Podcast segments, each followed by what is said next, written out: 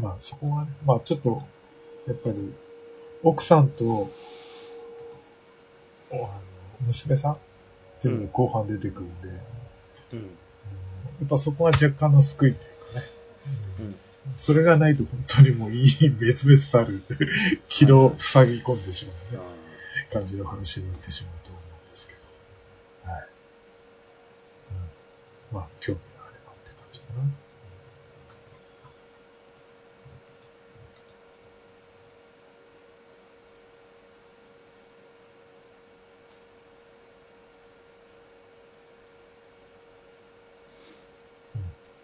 何か面白いシーンとか好きなシーンとかありましたか？あー、どこ、そこだろうか。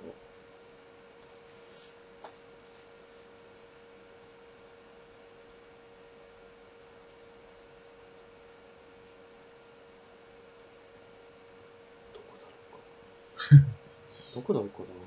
な。あ、でも全部、なんか、カカートナイズされてる絵だけど重たいんだよね。それで。あと、なんだろう、主人、さっき言ってたけど、主人公は多分、ちょっと一緒にいると、こっちが身が持たないぐらいこう気にしいの人だから、まあ、そういった描写は面白い。うんまあ、あの後半に行くに従ってね、こう、タッチがこう、増えていくっていうか、ああのカカートゥーンな感じだけど、ちょっと絵も重くなってくるよね。あ、うん。うん。こう、ガサガサっとした影があったはい。そうそう、場面場面でなんかで重たい絵が差し挟まってくるっていうか。うん。絵自体もちょっと、ちょっとリアルになってくるね。少しずつね、微妙にね。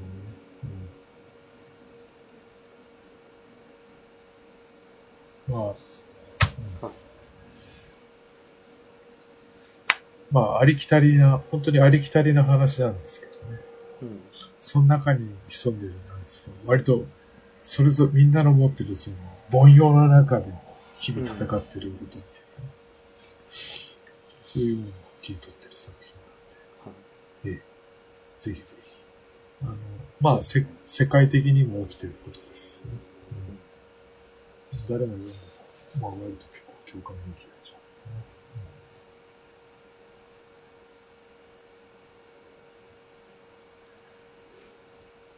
主人公はちょっとね、ちょっとパンクな人でね。はなんかすごい、あの、途中で若い子がうんフランスのクラブかなんかで、あ、ああ、はいはいはい。なんかチャラいハウスとかでこんなんで踊れるかなって。クラッシュかけねえの。途中でノー FX かな。ああ、時代を感じます時代かける。うん。で、そこで、なんかナンパした女の子がさ、うん。なんかねえのって言ったらさ、エクスタシーっていや、エクスタティブだ、ダメだ、みたいなさ、マリファナッシュみたいなさ、なんかそこら辺がね、うん。なんかこう、えっ、と、ユースカルチャーの生息域が違うなっていうか、そうだねうん、確かに。ハウスエクスタシーみたいなうん。感じの、まあ、ちょっと、じ、時代を？ね、うん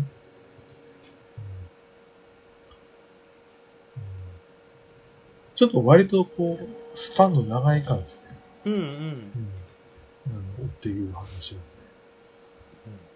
ちょうどこの年、年、時代だとこれぐらいかな、みたいな。うんうん。照らし合わせながら。そうっすね。面白いかなっていう感じでは。ある、やっぱり、うん、若い人でも全然面白いと思う。おうんうんうん。2000年代初頭、2002年ぐらいから、を想定して読め、読んでいくと、うん。やっぱり面白く、っていうか、歌詞的な国うんうん。さすがにその、アルジェリア、アルジェの戦いとか、ああその頃は僕たちは生まれてないんです知らないです。わかんないですけうど、ん。まあ2000年代初頭ぐらいからを、うん。ちょっとその、具体的にイメージしながら読むと、物語としてのリアリティとか、コクが出るのかなっていう感じがしますよね。うんあと、その、ね、あの、後半、亡くなってから見えてくるお父さんの実相って、ああ、うんうんうん。すごくいいですしね。いいですねメモ帳のことも面白いし、ものすごくコルクをね、抜いたコルクを箱の中にたくさん貯めてたりとかね。そういうのをこう、うん、なんか味わい深い作品うんと思いました？はい。早押しです。ねハム太郎のドアハムちゃんはハムちゃん、ハムちゃんさんが出てきます。はい。ぜひ読んでください。はい。感じです。というわけで、今回の6作品全部取り上げたので、はい。という感じで、ユーロ漫画前作振り返る。はい。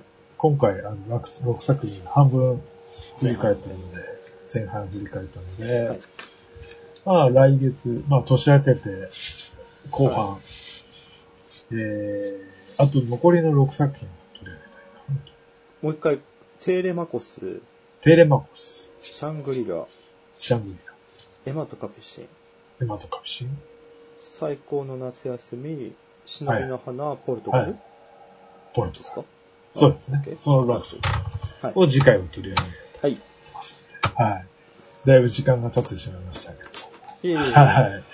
ユーロ漫画ね、せっかくの機会なんで、はい。全部振り返りたいと思いますね。もし興味あったら、はい。はい引き続きまた聞いてください。っていう感じでしょはい。うか。はい。お疲れ様でした。